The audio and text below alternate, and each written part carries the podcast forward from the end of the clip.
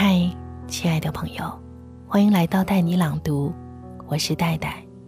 今晚在这里和各位一起分享的文章，来自作者百合，一起从《红楼梦》上看如何逆袭人生。《红楼梦》中有这样一位女子，刘心武先生称她是贾府中难得的清醒者，尽管只是一位地位卑微的丫鬟。但是在曹公笔下，是一个有主意、有机智、好强、好胜、有志向、有野心、有作为的女孩子。她就是贾宝玉的丫鬟小红。这样一个在大观园中卑微到不起眼的女子，凭借自己的努力追求幸福，从而改变自己的人生命运，在逆境中不坐以待毙。世界就该属于这样的人。小红的生活其实就是现代版本的《杜拉拉升职记》。今晚我们就来听一听，看她如何在大观园中玩转职场，逆袭人生。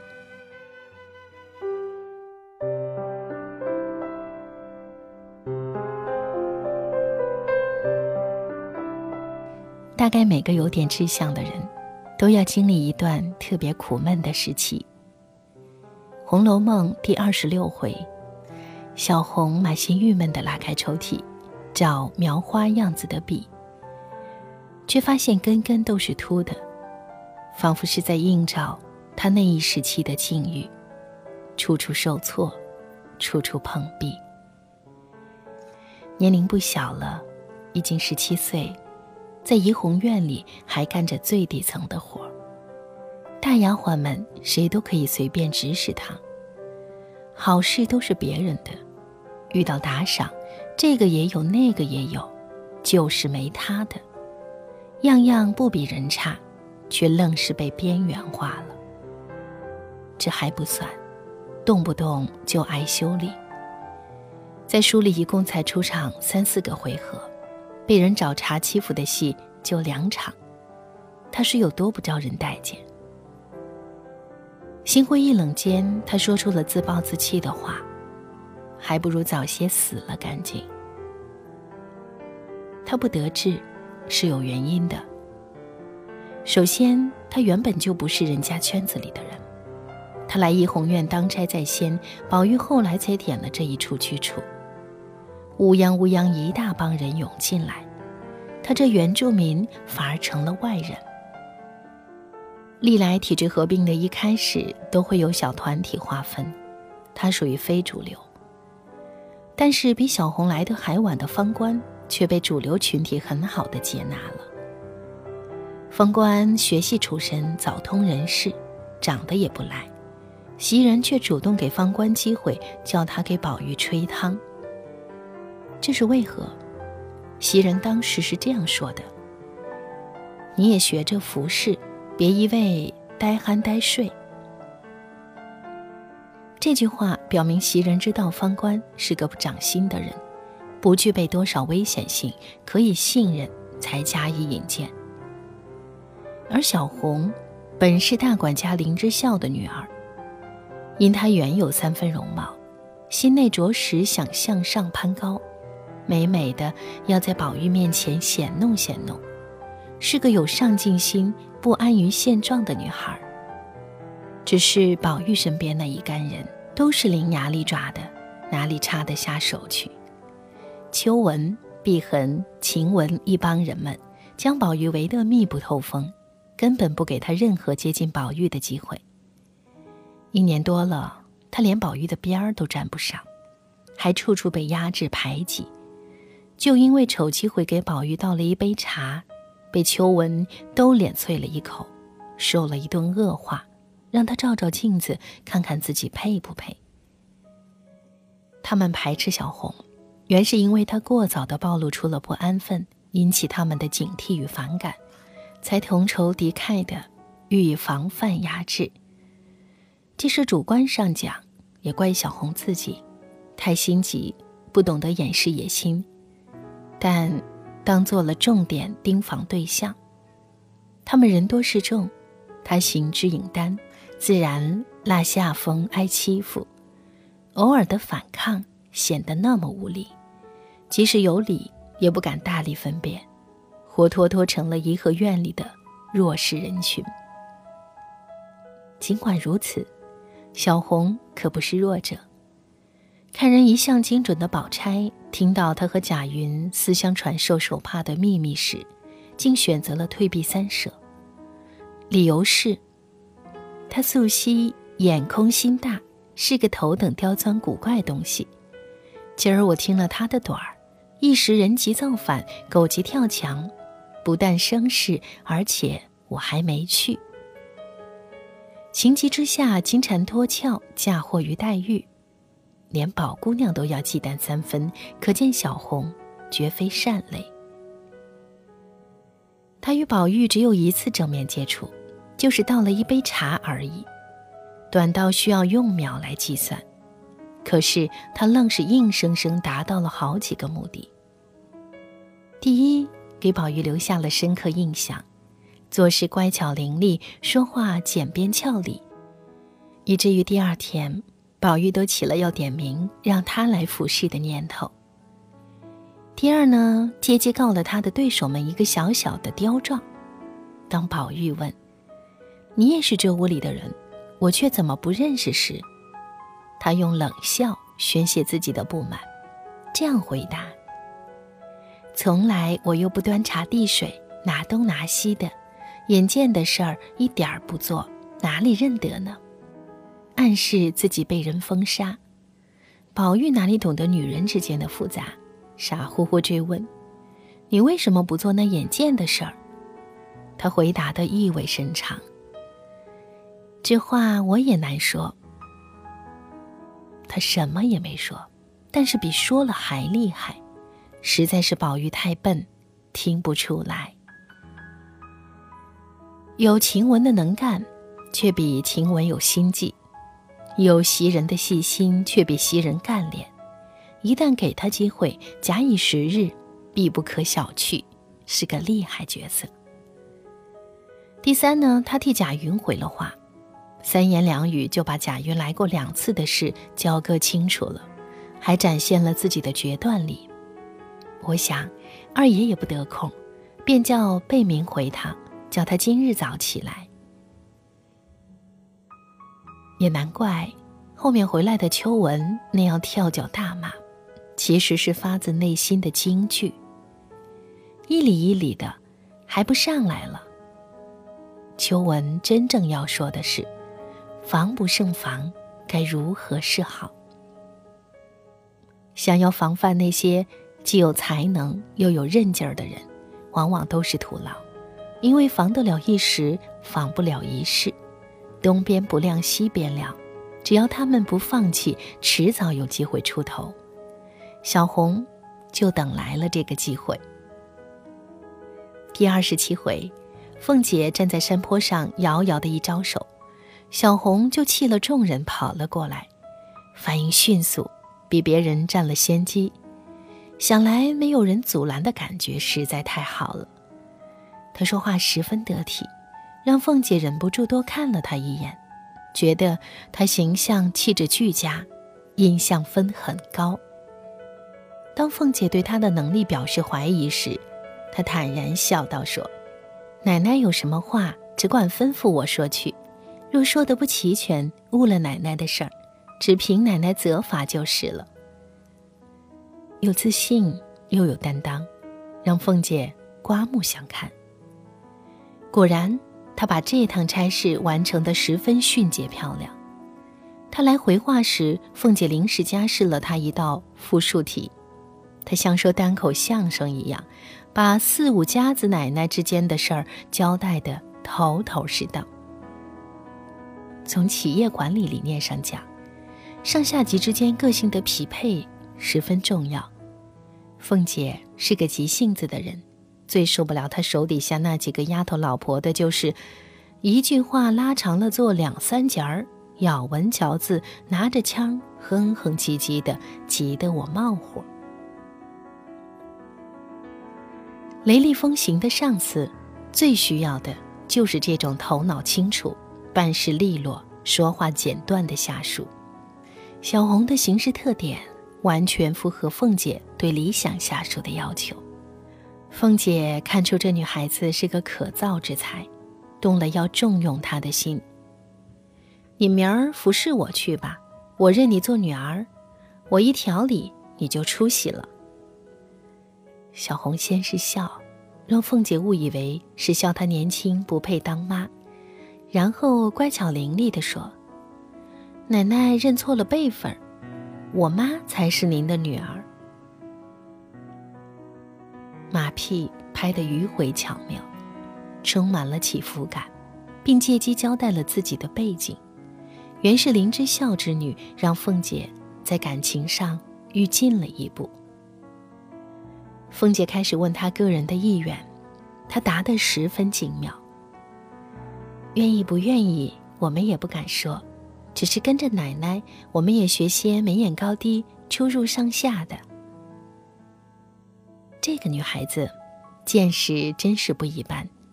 她看到的是凤姐这个平台所能提供的素质历练，眼光可谓长远。至此。他跳槽基本上是板上钉钉了。此前晴雯还说风凉话挖苦他攀高枝，有本事从今儿出了这园子，长长远远的在高枝上才算的。小红此刻真应该回去对晴雯说：“借姐姐吉言，从此果真离了这园子了。”树挪死，人挪活，小红的职场生涯来了个拐点。从此，咸鱼大翻身，找到了能发挥自己才能的岗位。原以为在怡红院永无出头之日，竟靠着一件小差事推开了自己人生的大门，走进了另一个崭新的天地。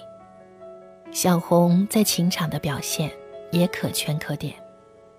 她遇到了来巴结宝玉的贾府宗族子弟贾云，第一次见面。当他听说贾云是本家爷们儿时，他就敢下死眼盯了两眼。这种大胆举动可不是一般女孩子能做出来的。跟贾云说话，外冷内热，面上冷笑，实际话语里全是善意的点拨和体恤，叫他别在此傻等，让他刚在舅舅不是人那儿尝够了世态炎凉的贾云，心头一暖。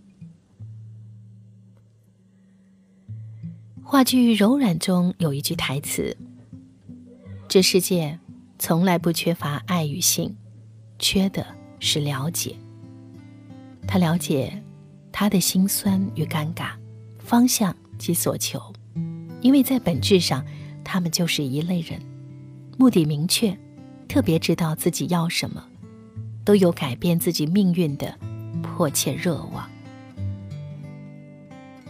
三言两语间。双方的磁场便吸引对接上了，属志同道合式的一见钟情。自此，贾云便属意于他，而他竟然也做了有关他的梦。在梦中，贾云叫的是他的闺名红玉。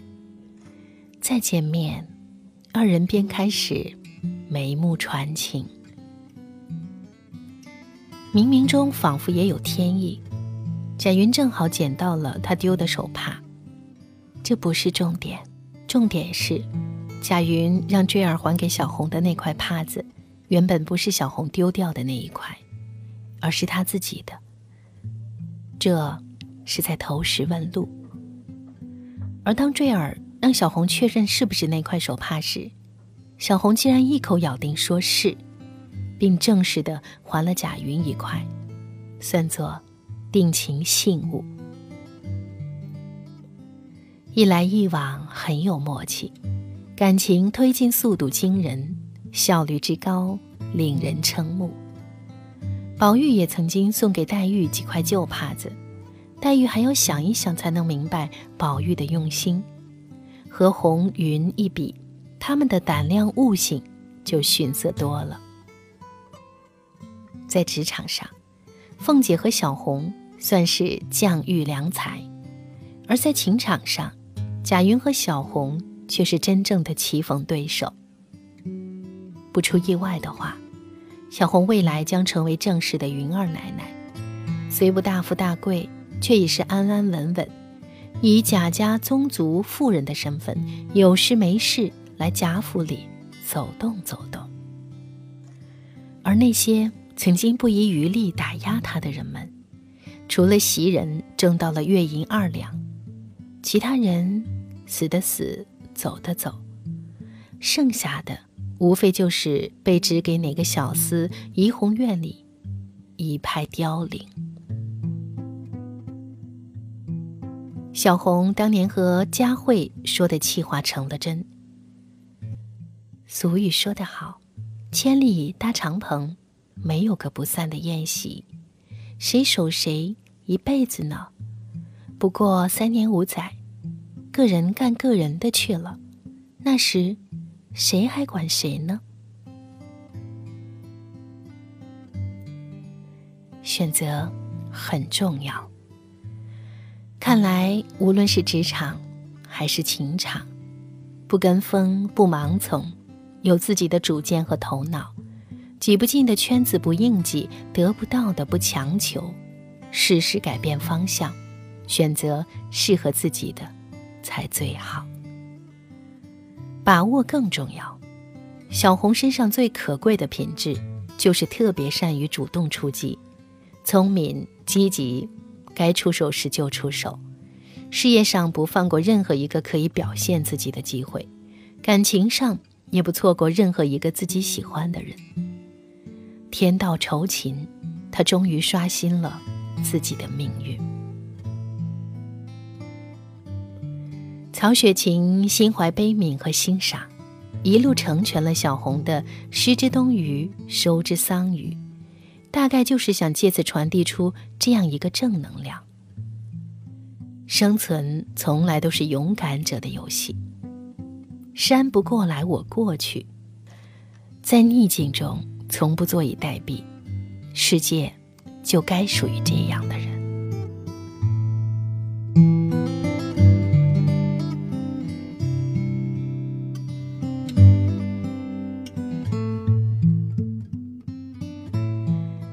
小红的人生就这样逆袭了。在职场当中的我们，其实也可以这样。只要在逆境当中不坐以待毙，找准方向，把握目标，相信世界一定会属于你的。我是戴戴，更多美文请关注我的公众号“带你朗读”，戴是不可取代的戴。让我们下次再见，晚安，亲爱的。鸳鸯双栖蝶。双飞，满园春色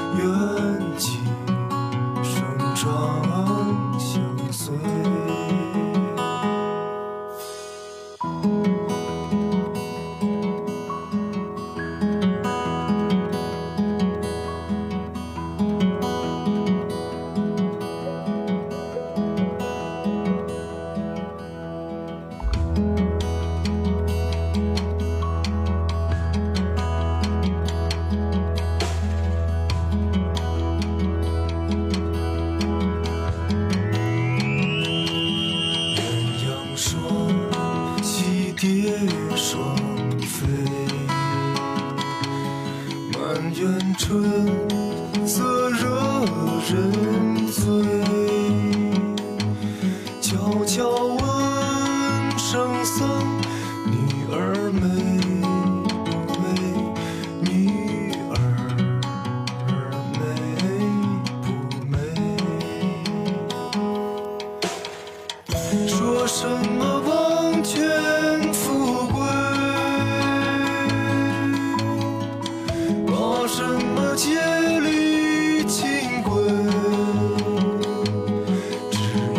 kiss